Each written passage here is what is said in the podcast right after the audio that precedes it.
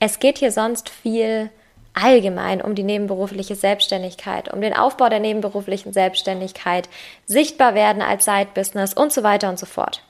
Heute gehen wir mal wirklich ins Detail, denn heute ist ein Special Guest bei mir mit auf der Side Business Couch, die liebe Julia Theresa Kohl, die einige von euch als Expertin für virtuelle Assistenten kennen. Und darum geht es auch heute. Wie mache ich mich eigentlich selbstständig als virtuelle Assistenz? Was hat sich geändert in den letzten Jahren? Welchen Stolpersteinen ist Julia vielleicht auch begegnet? Und worauf kommt es heute an, wenn ich mir eben in diesem Bereich, unabhängig davon, welchen Schwerpunkt ich wähle, eine nebenberufliche Selbstständigkeit aufbauen möchte? Die Folge ist vollgepackt mit ganz, ganz tollen Insights von Julia, von ihren Runden, die sie mit ihrem wundervollen Programm Uplift Your Dream natürlich auch macht und die einfach zeigen, es ist möglich, auch heute noch als VA zu starten und was man dazu alles braucht, das hörst du in der Podcast-Folge. Viel Spaß dabei. Willkommen auf der Side Business Couch, dein Podcast für deine erfolgreiche nebenberufliche Selbstständigkeit. Ich bin Rebecca Deinzer, ich bin die Gründerin der Side Business Academy und der Host dieses Podcasts. Von Woche zu Woche nehme ich dich mit durch die verschiedensten Themen der nebenberuflichen Selbstständigkeit. Ob das Struktur ist, ob das Marketing und Sales ist, ob das deine Finanzen sind. Ich werde zusammen mit einigen Expertinnen und Experten oder auch mal alleine dir all das mitgeben, was du brauchst, um wirklich erfolgreich in deinem Side-Business zu werden. Dabei ist es total egal, ob du noch ganz am Anfang stehst oder schon super weit fortgeschritten bist. Ich verspreche dir, du wirst das Richtige aus den Folgen mitnehmen. Ich freue mich darüber, dass du dabei bist und wünsche dir ganz viel Spaß dabei. So, ihr habt es, glaube ich, schon mitbekommen. Es ist, sind im Moment wieder meine Lieblingsfolgen, wenn ich hier nicht alleine sitze, sondern einfach eine wundervolle Interviewpartnerin oder einen wundervollen Interviewpartner bei mir habe. Heute ist es die liebe Julia, meine Expertin für VAs, die ich auch selber als Expertin vor meiner ersten VA genutzt und gebucht habe, sozusagen und bin mega gespannt darauf, wie unser Gespräch wird, denn es geht heute um das Thema als VA zu starten und gerne natürlich auch nebenberuflich als VA zu starten. Liebe Julia, herzlich willkommen auf der Side Business Couch. Danke, liebe Rebecca, für deine Einladung. Ich freue mich riesig, ähm, hier zu sein und danke für deine so unfassbar schöne Vorstellung. Sehr, sehr gerne. Sie war jetzt kurz und schmerzlos. Deswegen dachte ich mir, ich überlasse dir doch noch mal ganz kurz die Bühne, damit du noch mal erzählen kannst für alle, die dich nicht kennen. Wer bist du eigentlich und was machst du? Ja, mega gerne. Also, hi, ich bin Julia und ähm, ja, ich bin Mentorin für virtuelle Assistentinnen. Ähm, ja, meine Zielgruppe richtet sich vorwiegend oder fast ausschließlich eigentlich an Frauen. Deswegen spreche ich von virtuellen Assistentinnen.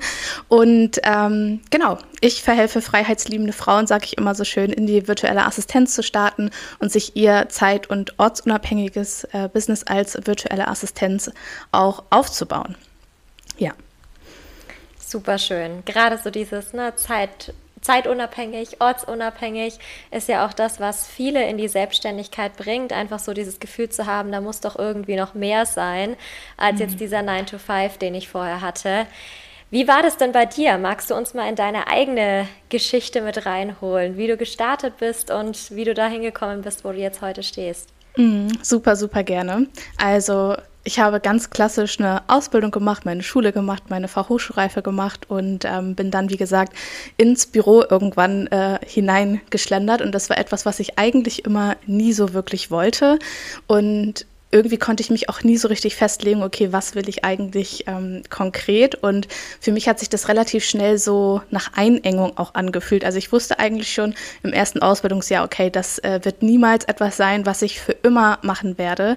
Und mir fehlte aber einfach immer so diese Perspektive auch von, okay, was, was gibt es eigentlich noch? Weil ich auch so aufgewachsen bin, von wegen, ja, okay, du machst deine Ausbildung, du gehst zur Schule und ähm, ja, dann arbeitest du vielleicht so 40 Jahre in, in dem Job, am besten unbefristet und such dir bloß irgendwie ein großes Kon einen großen Konzern, eine gute Firma, die auch ähm, langfristig quasi für dich sorgen kann. Und das war immer so das, was äh, mir vorgelebt wurde und das, was auch ich irgendwie so kennengelernt habe und ich mich gleichzeitig aber nie so in diesem System auch wiederfinden konnte und dass ich relativ schnell gemerkt habe, okay, ich brenne richtig aus. Und ähm, ja, jeder Gang morgens war irgendwie immer schwerer und schwerer und schwerer und mich hat es tatsächlich ähm, in eine schwere Depression ähm, geschmissen. Und äh, ich bin wochenlang nicht zur Arbeit gegangen, ich bin nicht mehr aus meinem Bett rausgekommen, die Jalousien waren immer unten und ich habe irgendwann gesagt, okay, ähm, ich muss irgendetwas machen, ich muss irgendetwas anders machen, weil ich kann so nicht weiterleben und ich kann mir auch nicht vorstellen, ich war zu dem Zeitpunkt 25, so weiterzumachen. Und dann habe ich von jetzt auf gleich quasi gekündigt und bin hauptberuflich in die virtuelle Assistenz gestartet. Ich habe mich natürlich vorher so ein bisschen immer informiert und geguckt, okay, was äh, gibt es für Möglichkeiten und wie ist es für mich einfach auch möglich. Also das war immer so meine Angst, das funktioniert für alle anderen, aber für mich funktioniert das nicht. So, das war immer so das, was ähm, ich irgendwie so in meinem Kopf hatte und diese Limitierung, die ich auch im Kopf hatte. Und ich glaube, das geht auch ganz vielen so, dass man sich immer fragt, okay, wie soll das für mich funktionieren? Ich sehe es überall, aber ja, schön, dass du das lebst, aber wie funktioniert es halt auch für mich? Und wie gesagt, ich habe mich dann selbst auch so ein bisschen ins kalte Wasser geschmissen und hatte, glaube ich, damals nicht mal knappe 2000 Euro auf meinem Konto und musste natürlich richtig reinhauen, weil ich hatte weder Rücklagen noch hatte ich irgendwie ähm, die Agentur für Arbeit, die mich dahingehend unterstützt hat, weil ich natürlich gekündigt hatte und ich somit in der Sperrfrist war. Ich war sehr gut vermittelbar, also auch der Gründungszuschuss wurde mir nicht gewährt und ich habe gesagt, okay, das ist das, was ich will.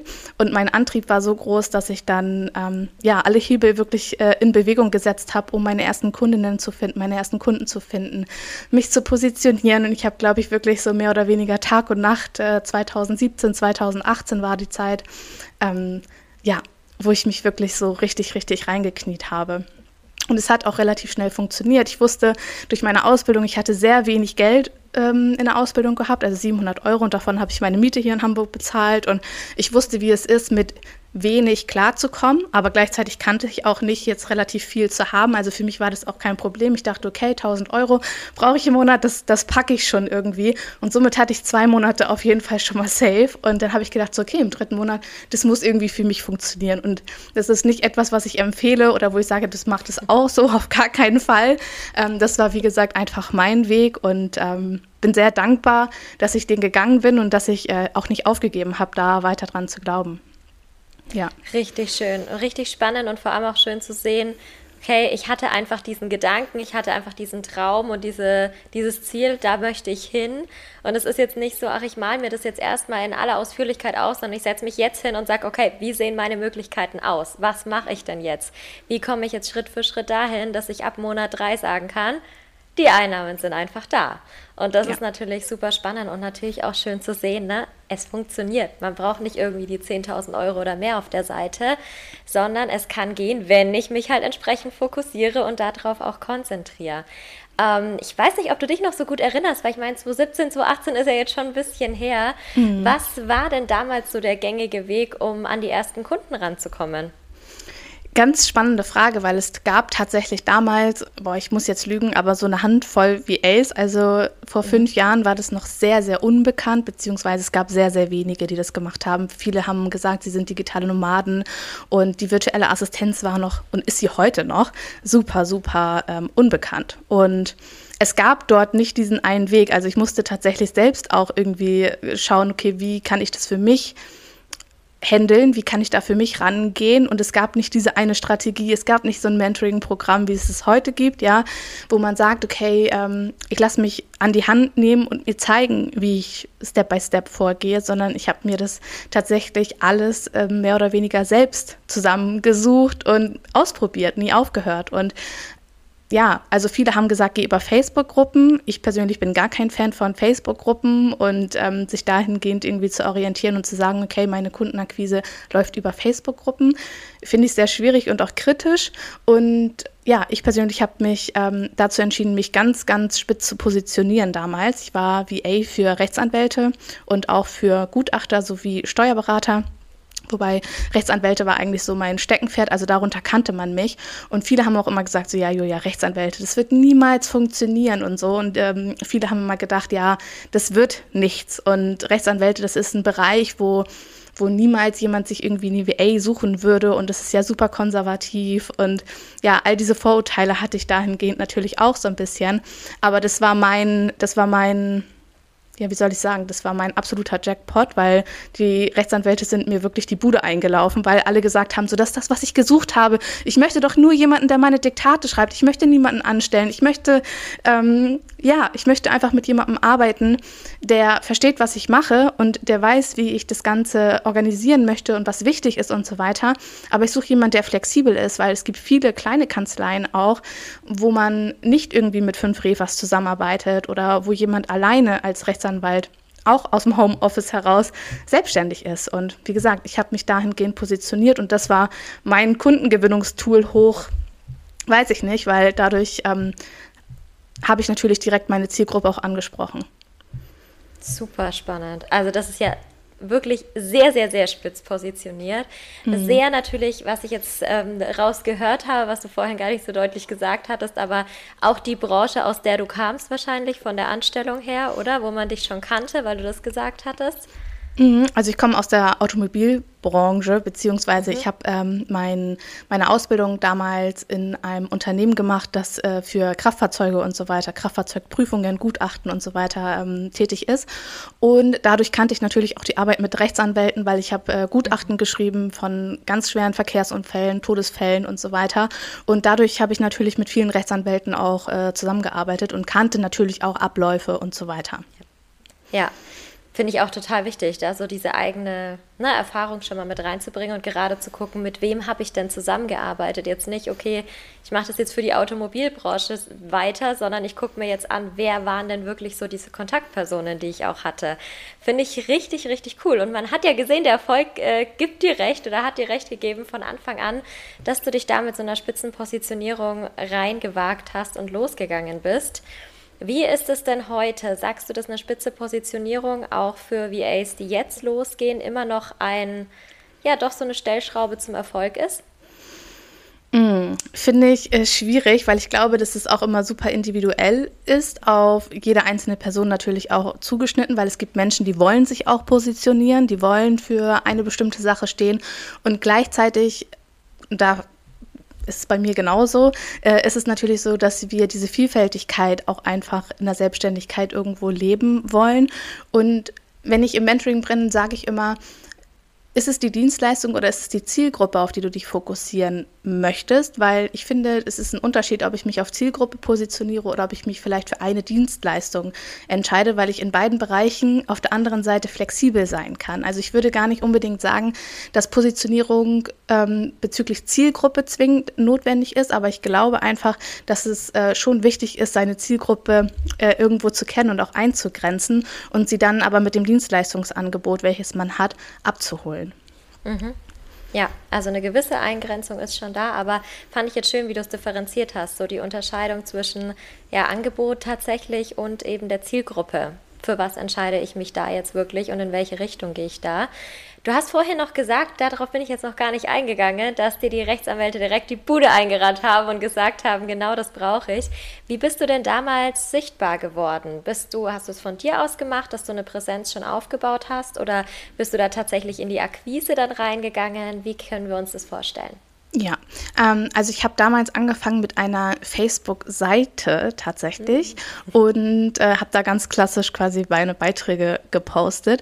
Und irgendwann bin ich durch Zufall, ich weiß gar nicht, wie das passiert ist, habe ich gedacht so, oder ich weiß auch nicht, woher der Impuls gekommen ist, lass mal über Instagram versuchen. Und Instagram ist ja eigentlich so eine Plattform und ich sage auch immer, okay, man muss schon die Plattform wählen, wo auch die Zielgruppe ist, aber ich würde jetzt auch nicht behaupten, dass Rechtsanwälte unbedingt auf Facebook irgendwie aktiv sind. Deswegen habe ich gedacht, ich nehme Instagram mit ins Boot, weil mir das System oder die Plattform im Allgemeinen deutlich besser gefallen hat und ich es auch wichtig finde, dass man sich auf der Plattform selbst irgendwo wohlfühlt. Und tatsächlich habe ich da super, super viele Rechtsanwälte und Rechtsanwältinnen auch gefunden. Und ich habe mich, wie gesagt, dann auf Instagram fokussiert, konzentriert und darüber quasi meine Kundinnen und Kunden zum Teil gewonnen. Aber ich bin auch ganz aktiv äh, auf Rechtsanwaltskanzleien, die beispielsweise gesucht haben, zugegangen, habe dort angerufen, bin mit denen in Kontakt getreten, habe viel über meine über meine Selbstständigkeit als virtuelle Assistenz damals gesprochen und es ist ja auch immer so, jeder Kunde, jede Kundin hat ja auch ein Netzwerk und die Menschen sprechen miteinander und das sollte man allgemein niemals vernachlässigen, über sich und über seine Angebote zu sprechen oder über das, was man anbietet, weil wenn man einmal einen Kunden hatte, eine Kundin hatte, die zufrieden war oder der zufrieden war, wo man gute Arbeit gemacht hat, die Menschen sprechen darüber, positiv wie auch negativ. Und dadurch hat sich auch super, super viel ergeben. Die Leute haben mich angerufen, ja, von meinem Kollegen Herrn so, so und so habe ich gehört, sie schreiben dort die Diktate, ich bin auf der Suche nach jemandem. Also so ging das irgendwann rum und ich musste zum Schluss gar nicht mehr aktiv irgendwie auf äh, Kundensuche, sage ich jetzt mal, gehen, sondern Menschen haben mich angeschrieben und mich angerufen. Das ist natürlich der Obercheckpot, ne? wenn man dann so in diesem Game einfach drin ist und man weiß, okay, es kommt immer wieder der nächste und es kommt immer wieder die neue Weiterempfehlung. Und deswegen, was du gerade gesagt hast, sage ich auch immer, ne? drüber reden ohne Ende. Egal, wen es interessiert und wen nicht. ich finde das auch immer so hilfreich, weil selbst wenn es die Person nicht interessiert, mit der du sprichst, wer weiß, vielleicht kennt die jemanden und kann dich dann irgendwie weiterempfehlen. Also das ja. ist, glaube ich, auch nochmal so ein ganz wichtiges Sichtbarkeitstool, ohne jetzt irgendwie auch nur an Instagram oder so zu denken, sondern da auch einfach mal zu gucken, was passiert denn zwischenmenschlich. Also ja. das finde ich schön, auch sehr spannend, den Mix, den du da 2017, 2018 schon gemacht hast. Mhm. Jetzt blickst du ja auf eine lange Zeit als VA und jetzt natürlich auch als Mentorin für andere VAs eben zurück. Was hat sich denn geändert in der Kundengewinnung? Würdest du sagen, es hat sich was geändert in den letzten Jahren? Ja, total. Auf jeden Fall. Also Instagram ist natürlich ähm, weiterhin so mein Hauptkanal neben Podcast und Newsletter. Und gleichzeitig gehe ich natürlich auch nicht mehr auf Menschen direkt zu und sage, hey, willst du in mein Mentoring-Programm kommen oder hast du nicht Bock, in die virtuelle Assistenz zu starten? Also das ist natürlich nicht mehr die Art und Weise, wie ich äh, meine Kundinnen für mich gewinne. Und ja, viele stoßen über den Podcast auf meine Arbeit oder über Instagram. Und ja, das sind so meine Plattformen, um andere Menschen zu erreichen und zu inspirieren. Sehr schön. Und du machst deinen Job sehr, sehr gut, das muss man sagen. Danke. Natürlich, das sage ich auch am Ende nochmal, aber wir verlinken selbstverständlich auch alles, wo man dich finden kann, nochmal in den Show Notes dann entsprechend, mm, weil du eben ja wahnsinnig präsent bist, weil du viele Tipps gibst, weil es aber auch nicht nur so dieses reine fünf Tipps um zu, sondern man kriegt auch einfach sehr, sehr viel von dir mit durch deine verschiedenen Formate. Und da kann ich mir auch gut vorstellen, dass das ein großes Tool dafür ist, dass deine Community, deine zukünftigen VAs dich natürlich auch kennen und schätzen lernen und da diese Bindung erstmal entsteht. Also auf der Sicht natürlich super, super spannend für dich als Mentorin, für dich als ja, Unternehmerin jetzt inzwischen, mhm. nicht mehr eben nur die reine äh, virtuelle Assistenz. Wie ist es denn jetzt inzwischen, wenn jemand zu dir kommt und sagt, ich will als virtuelle Assistenz starten? Wie sagst du da, okay, was, was, was ist denn so das Erste, worüber ich mir überhaupt mal Gedanken machen sollte? Geht es da auch direkt in, such dir so schnell wie möglich Kunden, damit du erstmal deine Erfahrungen sammelst? Oder gibt es da dann doch ein paar andere Sachen, die ich vielleicht vorher mal auf dem Schirm haben sollte? Mhm. Auch das ist natürlich immer wieder super individuell, okay, an welchem Punkt stehe ich gerade. Also ich finde immer, man kann das gar nicht so pauschal beantworten. Aber was für mich immer super, super wichtig ist und das auch immer so dieses Einstiegskriterium in einer Zusammenarbeit mit mir ist, wie klar bist du dir selbst? Also wie ähm, wie viel Klarheit hast du zu dem heutigen Zeitpunkt, weil es bringt dir nichts, hier mal anzufangen, da mal anzufangen, weil ich sage immer, ganz ehrlich, Business ist kein Hobby und du brauchst irgendwo auch Disziplin und du brauchst auch irgendwo ein Stück weit Durchhaltevermögen und vor allem dieses starke, warum, warum möchtest du das eigentlich wirklich machen? So wie es bei mir war, ich wollte nie wieder zurück in ein Angestelltenverhältnis war die Hölle für mich und es hat mich so stark angetrieben, dass ich einfach jeden Tag dafür aufgestanden bin. Also es kam für mich niemals in Frage, wieder zurückzugehen und genau deshalb konnte ich, glaube ich, auch so viel Kraft aufbringen und genau das kreieren, als wenn ich ähm, dieses Commitment oder quasi diesen Antrieb, diese Motivation nicht gehabt hätte. Also was ist vielleicht so deine Motivation? Warum möchtest du vor allem starten? Und die Klarheit darüber zu haben, okay, das ist ein Zeitinvest, das ist vielleicht auch ein Geldinvest und ich muss bereit sein, auch mal links und rechts zu gucken oder mal in so eine Sackgasse zu laufen. Also das ist keine, keine lineare Fahrt, sondern es geht hoch und runter. Und ich finde, wir müssen uns bewusst darüber werden, dass Selbstständigkeit und Unternehmertum nachher vielleicht auch immer so ein bisschen emotional auch behaftet ist und mal verrennen wir uns und dann müssen wir wieder zurück und wir sind eigentlich ständig auch viel auf der Suche nach Lösungen und was bin ich für ein Mensch? Bin ich jemand, ich gehe schnell wieder zurück in meine Gewohnheit oder bin ich auch jemand, der sagt so, nee, ich versuche das jetzt einfach und ich ähm, mache das jetzt und schaue, wo ich nachher rauskomme und gehe dann wieder den nächsten Schritt. Mhm. Ja, da sieht man es schon, was du die ganze Zeit sagst. Ne? Es ist alles irgendwie individuell. Es gibt nicht so dieses eine Erfolgsrezept.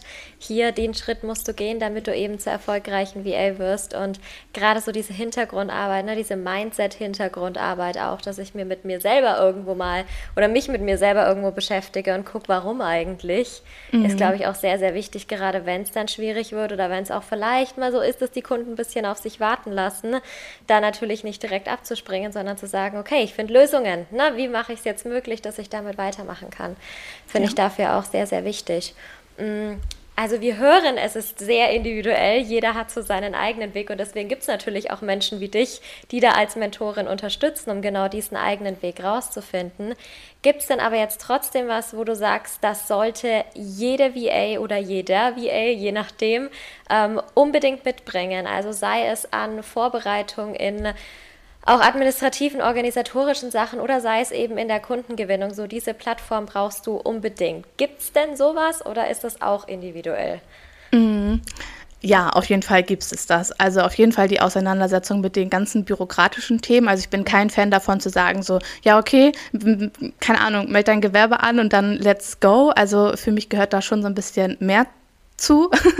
Und das wird immer so sehr leicht kommuniziert, aber es hängt halt wirklich noch mehr dran. Also, dass man sich vielleicht mal mit einem Steuerberater auseinandersetzt, dass man sich über die DSGVO bewusst ist, dass man Impressum braucht. Also all diese Dinge, die dazu gehören, auch der Check mit den Versicherungen und Krankenversicherungen, bis wohin äh, darf ich nachher auch in einer nebenberuflichen Selbstständigkeit mein ähm, Geld verdienen und so weiter. Also das sind natürlich Dinge, auf die würde ich niemals sagen, äh, wie gesagt, verzichte drauf, sondern starte einfach, finde ich schwierig. Also das sind auf jeden Fall Dinge, wo man sich definitiv mit auseinandersetzen muss. Da sage ich auch mal muss.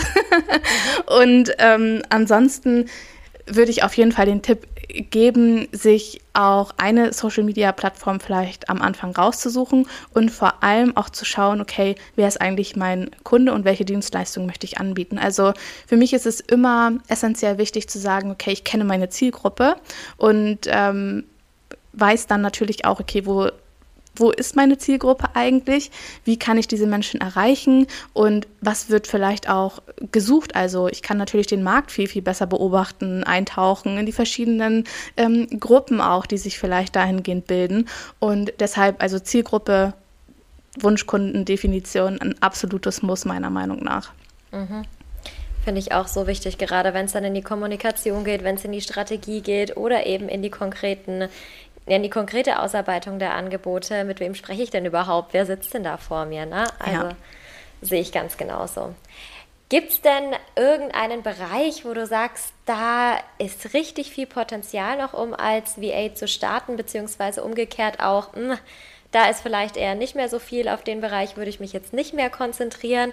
Kann man sowas sagen oder ändert sich das eigentlich auch super schnell?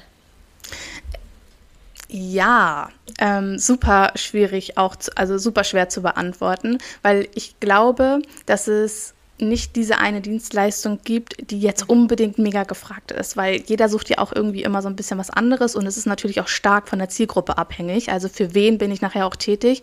Und deshalb glaube ich nicht, dass es so diese eine Dienstleistung gibt, wo man sagt, so du musst jetzt E-Mail-Marketing machen, um erfolgreich zu werden, du musst jetzt irgendwie Online-Kursbegleitungen anbieten können sondern ich glaube auch, man kann mit Backoffice-Tätigkeiten sehr, sehr äh, viel erreichen. Ich meine, habe ich damals auch gemacht und ich sehe es auch heute an meinen äh, Mentoring-Teilnehmerinnen, dass super viele ganz klassisch mit Backoffice starten und sich nachher auch erlauben, durch diesen Prozess neue Dinge dann zu erlernen und sich mit der Zeit vielleicht festzulegen oder zu definieren, okay, worauf möchte ich mich jetzt ganz konkret fokussieren. Und deshalb glaube ich nicht, dass es dass dein Erfolg nachher abhängig von einer Dienstleistung ist, sondern wie gut machst du nachher auch die Arbeit für deine Kundinnen und Kunden und wie sehr empfehlen sie dich einfach nachher auch dementsprechend weiter und vor allem auch ein sehr, sehr unterschätzter äh, Teil in der Zusammenarbeit ist häufig, okay, ich arbeite mit jemandem zusammen im Backoffice-Bereich und der Bereich erweitert sich irgendwann. Ich lerne dazu und kann nachher natürlich auch ganz andere Dinge mit anbieten und abdecken. Und deshalb ja, Dienstleistungsangebot würde ich nicht sagen, dass es da so diese eine Dienstleistung gibt, wo man sagen kann, okay, damit wirst du safe Erfolg haben. Mhm. Aber ich finde das richtig gut und befreiend so, wenn ich an die Gespräche mit meinen Klienten und Klientinnen teilweise denke, die in dem Bereich starten wollen, weil die haben genau diesen Gedanken oft, ja, ich muss doch genau das machen und wenn ich das nicht mache, dann kann ich doch gar mhm. nicht erfolgreich werden. So zum Beispiel, wenn ich jetzt sage, ich biete kein Instagram an, was ich jetzt zusätzlich betreue oder ich biete kein Podcast-Management an oder was auch immer und ich habe, ich weiß noch genau, da kam dann mal ein Post von dir auch zu dem Thema Backoffice eben und ich hatte genau in der Woche auch eine Kunde, mit der ich gesprochen habe, die gesagt hat, Backoffice kann ich nicht machen, weil das ist doch nichts wert als virtuelle Assistentin. Ich gesagt, finde ich totalen Quatsch, immer nur so dieses, ich muss Expertin für Instagram, für Pinterest, für Pinterest, Pinterest, für was auch immer was sein sondern einfach das auch mal zu haben. Ich habe mir damals richtig schwer getan, tatsächlich eine virtuelle Assistenz für Backoffice zu finden, ne? ja. weil da auch, also ich habe gesucht ähm, Ende 2021 und da war ganz viel eben in diesem Expertenbereich unterwegs und dann habe ich immer, ja, ich bin für Podcast, ich bin für Instagram, ich bin für das. Ja, will also ich nicht. Wenn, äh, ja, also will ich nicht, brauche ich auch so in dieser in diesem spezifischen jetzt nicht, weil ich stelle ja auch nicht für jeden einzelnen Marketingkanal dann wieder eine neue VA ein, sondern mhm. es ist ja dann eigentlich schön, mal so einen ganzen Bereich wie eben beispielsweise Backoffice abgedeckt zu haben. Ne? Also das mal so aus, aus Kundensicht. Und ich war dann super erleichtert, als ich eine hatte, die gesagt hat, ich mache das jetzt so und ich starte damit jetzt erstmal rein und ich finde es eigentlich spannend, mich da weiterzuentwickeln und ich habe jetzt noch nicht so den Expertenbereich mit. Genau das wollte ich. Ja. Genau das. Und ja. das finde ich einfach so schön, wie du es gerade auch gesagt hast, ne? sich da so mitzuentwickeln einfach über die Zeit hinweg. Total. Und ich finde auch Backoffice ist ein Bereich, das lagert man halt auch nicht an irgendwen aus oder ja. also gerade als Unternehmer, als Unternehmerin. Ich meine, wir haben oder eine Backoffice-VA hat Kontakt mit den Kundinnen und Kunden und macht so, so viel im Hintergrund. Also wenn ich mich entscheiden müsste, wäre das auf jeden Fall der wertvollste Bereich, für eine Unternehmerin, für eine Selbstständige, den man irgendwie erhalten kann, weil das ist Vertrauen pur. Also ich gebe meine Kundendaten, ich gebe meine E-Mails nicht in irgendwelche Hände, sondern Backoffice ist ein Bereich, wo es sehr viel um Vertrauen geht. Und viele sagen ja auch mal, ja, wenn du Backoffice anbietest, dann machst du ja nur die E-Mails. Und das finde ich halt mhm. halt so, warum nur? Also das ist das Wertvollste, Gut, was wir haben, unseren Kundensupport oder die Beziehung zu äh, potenziellen Kundinnen und Kunden und das abzugeben, da gehört unfassbar viel Vertrauen zu. Und deshalb auch so in der Stundensatzkalkulation äh, und so weiter wird dann auch häufig gesagt, wenn ich das mit meinen äh, Dreamies durchgehe, dann, ja, aber ich biete ja nur Backoffice an, dann kann ich ja zum Beispiel nicht 55 Euro die Stunde nehmen. Das ist so, warum hängt dein Wert von deiner Dienstleistung ab? So, ja. das ist halt auch, ja. Ja, und das ist genau das, was du gerade gesagt hast. Du hast nicht gesagt der Preis, sondern es ist der Wert. Und da ja. ist einfach eine Wahnsinnswertigkeit dahinter, gerade in diesen ganzen Tätigkeiten. Also ich habe das selber auch gemerkt, eben gerade, ne, Customer Support auch zum Beispiel. Das war bei uns immer so damals dieses, dieser Studentenjob, den du irgendwo gemacht hast, so im Customer Support und jeder hat immer gedacht, ach, die macht so ein bisschen Customer Support, so ein bisschen am Telefon, ein bisschen E-Mails und so. Und damals mhm. war das halt so der klassische Nebenjob. Und jetzt, wenn du eben selber in dieser Firma als Unternehmerin tätig bist, weißt du erstmal, was hängt denn da eigentlich dran? Da kannst du jetzt nicht irgendwen einfach hinsetzen, wie du schon ja. gesagt hast, ne? Sondern es ist eben nicht nur das, sondern das ist ja, das ist ja das Herz deines Business. Also ohne mhm. deine Kunden hast du kein Business. Ne? Also Ach ja, es ist äh, wirklich sehr spannend und ich hoffe, dass dann da auch wieder einige sagen, so den Mut fassen, ja, ich, ich mache das jetzt, ich gehe jetzt mhm. dahin und ich muss jetzt nicht unbedingt VA für Instagram werden, so zum Beispiel. Also, ja. finde ich sehr schön. Was ich da auch einfach glaube, ist, dass wir in der Gesellschaft heute ja auch so viel mitbekommen von, ja, das ist nur die Tipse, das ist nur eine Tipse, die sitzt nur den ganzen mhm. Tag äh, irgendwie am, am Laptop und man selbst bekommt dann das Gefühl, okay, das, was ich mache, ist nichts wert und ich bin mir auch sehr, sehr sicher und das bekomme ich ja auch häufig so gespiegelt, ich kann ja nur das. So, und es wird halt aufgrund der Erfahrungen, die man im Büro vielleicht auch macht, so heruntergespielt, obwohl das super, super wertvoll für andere ist. Und ich glaube, alle, die das hören, die dürfen sich einfach mal fett auf die Schulter klopfen und denken, so geil, ich ähm, habe so einen vertrauensvollen Bereich einfach auch, der mega gefragt ist und der super, super wichtig äh, für jede Unternehmer und für jeden Unternehmerin, äh, für jede Unternehmerin und für jeden Unternehmer ist. Und dass es halt nicht nur die Tipps ist und dass es halt nicht nur E-Mails bearbeiten ist. Ja, ja, genau. Es ist einfach so, so viel mehr. Also richtig schön, auch diesen Exkurs jetzt nochmal kurz mit reingebracht zu haben, so zum Thema Backoffice. Ähm, jetzt haben wir schon ganz viel darüber gesprochen, wie geht es denn eigentlich los mit der VA-Tätigkeit, ähm, worauf muss ich denn unbedingt achten. Jetzt haben, hast du vorhin ja auch schon mal so ein bisschen erwähnt, auch diese nebenberufliche Selbstständigkeit als VA. Gibt es denn irgendwie sowas, wo du sagst aus eigener Erfahrung, naja, so viele Stunden in der Woche solltest du schon Zeit haben, damit sich das wirklich nebenher auch aufbauen lässt? Oder ähm, ist das auch wieder individuell? Kann natürlich auch sein und wird es wahrscheinlich auch sein, so von der Branche, von den Aufgabenbereichen her. Mm. Ja, also Businessaufbau, natürlich muss man da Zeit investieren. Also das kommt halt mhm. halt nicht so, okay, ich melde jetzt mein Gewerbe an und dann kommen die Kunden auf mich zu.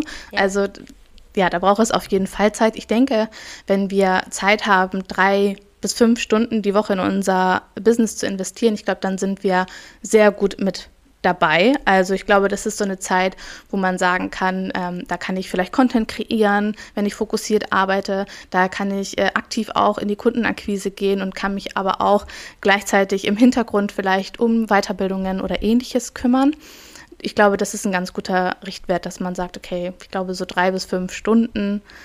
Klar, wenn es mal nicht möglich ist, dann sage ich immer, fokussiere dich auf die Dinge, die wirklich relevant sind. Und wenn du nur eine Stunde in der Woche Zeit hast, was ist oder was musst du in dieser einen Stunde quasi umsetzen und kreieren, damit du dennoch vielleicht sichtbar bleibst, dass Kundinnen und Kunden auf dich aufmerksam werden. Ähm, ja, finde auch, es geht auch mit wenig Zeit. Auch da lässt sich vieles machen und vor allem Schritt für Schritt natürlich auch umsetzen, wofür die nebenberufliche Selbstständigkeit super ist. Nun ja. bist du ja zwar direkt hauptberuflich gestartet, aber eben auch mit dem spannenden Thema Backoffice. Ähm, was kann man denn so von Kundensicht aus sagen? Gibt es da sowas, dass man sagt, wenn ich eine VA hole, dann mache ich das für fünf Stunden die Woche, für zehn Stunden die Woche oder ist es auch total flexibel? Mm, das ist tatsächlich super flexibel und mhm. wirklich richtig individuell. Also manche sagen, okay, ich lager vielleicht nur eine Stunde oder zwei Stunden in der Woche aus. Manche dahingehend sagen, okay, ich brauche jemanden für zehn Stunden. Da kommt es natürlich ganz stark auf den Aufgabenbereich auch drauf an. Und ähm, ja, einige sagen, okay, ich möchte, dass du wöchentlich oder alle zwei Tage in meine E-Mails reingehst und die beantwortest, dann ist es vielleicht eine Stunde in der Woche oder vielleicht auch zwei Stunden in der Woche. Andere hingegen möchten vielleicht auch, dass du Präsentationen machst, äh, Terminmanagement und so weiter. Und dahingehend wird es dann selbstverständlich mehr. Mhm. Ja, also auch da, Entwarnung für jeden, der denkt, oh Gott, ich muss 20 Stunden die Woche Zeit haben dafür. ja. Sondern es geht natürlich auch anders, je nachdem, was ich mit den Kunden dann auch ausmache, wie ich es kommuniziere ist natürlich auch wieder sehr schön, eben zu sehen, dass auch innerhalb der VA-Tätigkeit so viel möglich ist, das ja. wirklich so frei zu gestalten, wie ich das eben möchte für meine Selbstständigkeit. Ja, vor allem auch wenn ich merke, okay, die Kapazität wird irgendwie jetzt doch sehr eng. Ich habe super viele Kundinnen und Kunden oder die Leute fragen an. Ich merke, okay, das kommt jetzt wirklich ins Rollen. Mhm. Dann kann ich ja auch sagen, okay, ich kündige jetzt vielleicht noch nicht direkt meinen Job, aber vielleicht ähm, reduziere ich meine Stunden und kann dadurch quasi meinen Cashflow einfach weiterhin aufbauen und mir auch noch mehr Sicherheit geben, weil wir alle haben natürlich ein unterschiedlich starkes Sicherheitsgefühl. Der eine sagt, okay, wenn ich jetzt meine 2000, 3000 Euro im Monat vielleicht verdiene, dann kündige ich direkt. Und der andere dahingegen sagt so, nee, ich möchte vielleicht noch äh, meinen Teilzeitjob in Sicherheit haben, wo ich weiß, okay, die Euros kommen am Ende eines jeden Monats. Und sich das auch offen zu lassen und da nicht so sehr zu gucken, okay, wie machen das die anderen, sondern immer auch wieder so ein Check-in zu machen, okay, was ist mir eigentlich wichtig und was, ja, wie fühle ich mich eigentlich wohl? Mhm. Ja, auf jeden Fall. Nun hast du ja ein Signature-Gruppenprogramm mit Uplift Your Dream, in dem du deine ganzen zukünftigen VAs begleitest, eben diesen Start zu schaffen. Gibt es da eine Tendenz, dass du sagst, es sind mehr, die direkt hauptberuflich starten wollen, so wie du eben damals, oder mehr, die es nebenberuflich machen? Oder ist es relativ ausgeglichen? Ähm, das ist tatsächlich relativ ausgeglichen, aber ich glaube, der, die, die Tendenz steigt schon eher zum nebenberuflichen Start, aber es wird schnell in die hauptberufliche Selbstständigkeit gewechselt. Also ich spreche mit super vielen, ähm, auch im Podcast dann zum Beispiel, und die sagen, nach drei, vier, fünf Monaten haben sie dann gekündigt und starten in die hauptberufliche Selbstständigkeit. Also es geht sehr, sehr schnell, dass man dahingehend auch ähm, wechseln kann. Ja. Das sind doch mal schöne Perspektiven, oder? Für jemanden, der das auch direkt vorhat. da merkt man, es sind keine drei Jahre nötig, sondern man kann es auch so direkt machen. Richtig ja. cool.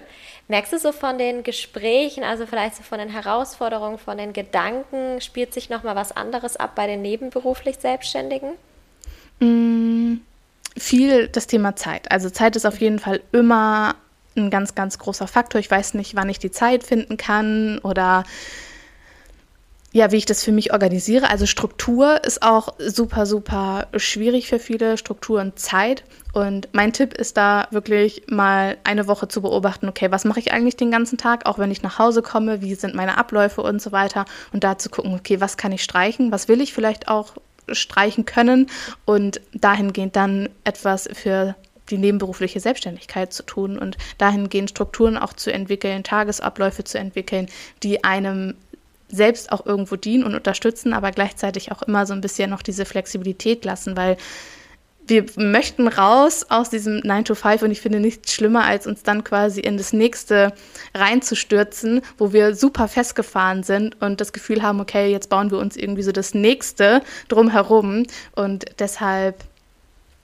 ja, die gesunde Mischung zwischen Struktur und dem, dass ich noch das machen kann, was ich möchte, dass ich die Freiheit noch fühle, die ich haben wollte. Ja. Ja, ja finde ich super gut. Bis, reicht dir das so als Rahmen, dass du dir dessen bewusst wurdest, wie gehe ich so meinen Tag an, welche Routinen habe ich oder arbeitest du auch mit bestimmten Tools gerade so zur Organisation und Zeitmanagement zusammen? Hm, also ich muss, ich muss gestehen, ich habe einen haptischen Kalender.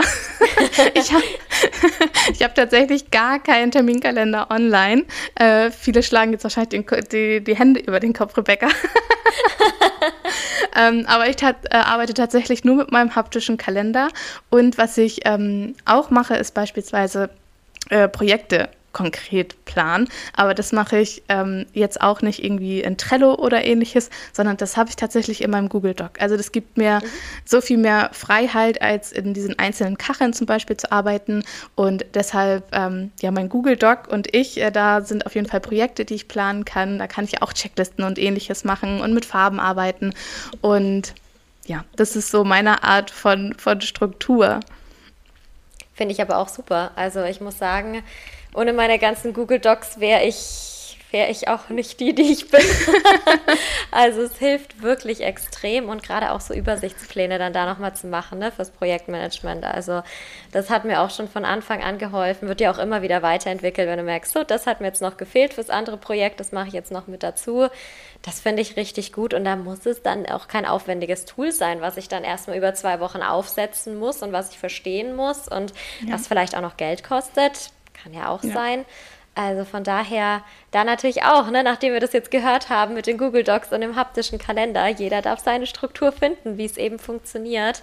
Mhm. Das ist, glaube ich, das Allerwichtigste, dass ich mich in dem Rahmen dann gut bewegen kann und ja. die Sachen schaffe. Ja.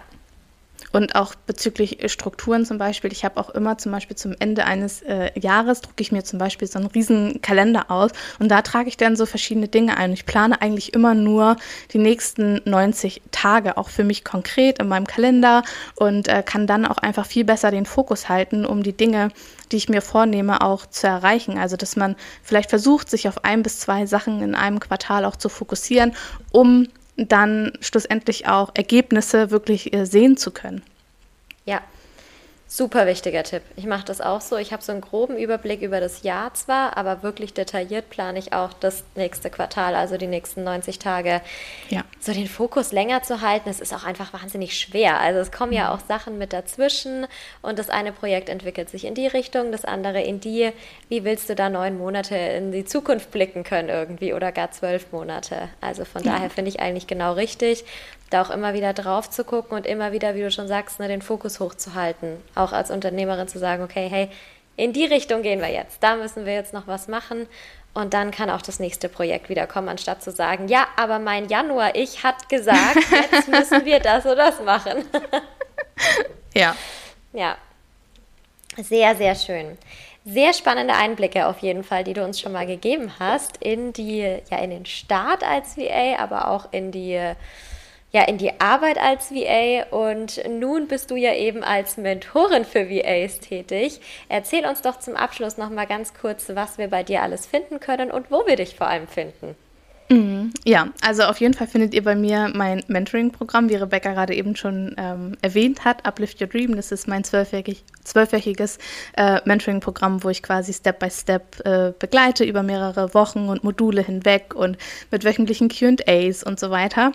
Und ähm, gleichzeitig biete ich aber auch ein kleineres Produkt an, wie beispielsweise den Umsetzungsguide, wenn man einfach mal reinschauen möchte, okay, wie kann ich eigentlich auch äh, starten, das ist natürlich ein bisschen äh, komprimierter, aber dennoch ein sehr, sehr guter Leitfaden oder Fahrplan, um da sich auch Schritt für Schritt ähm, durchzuarbeiten.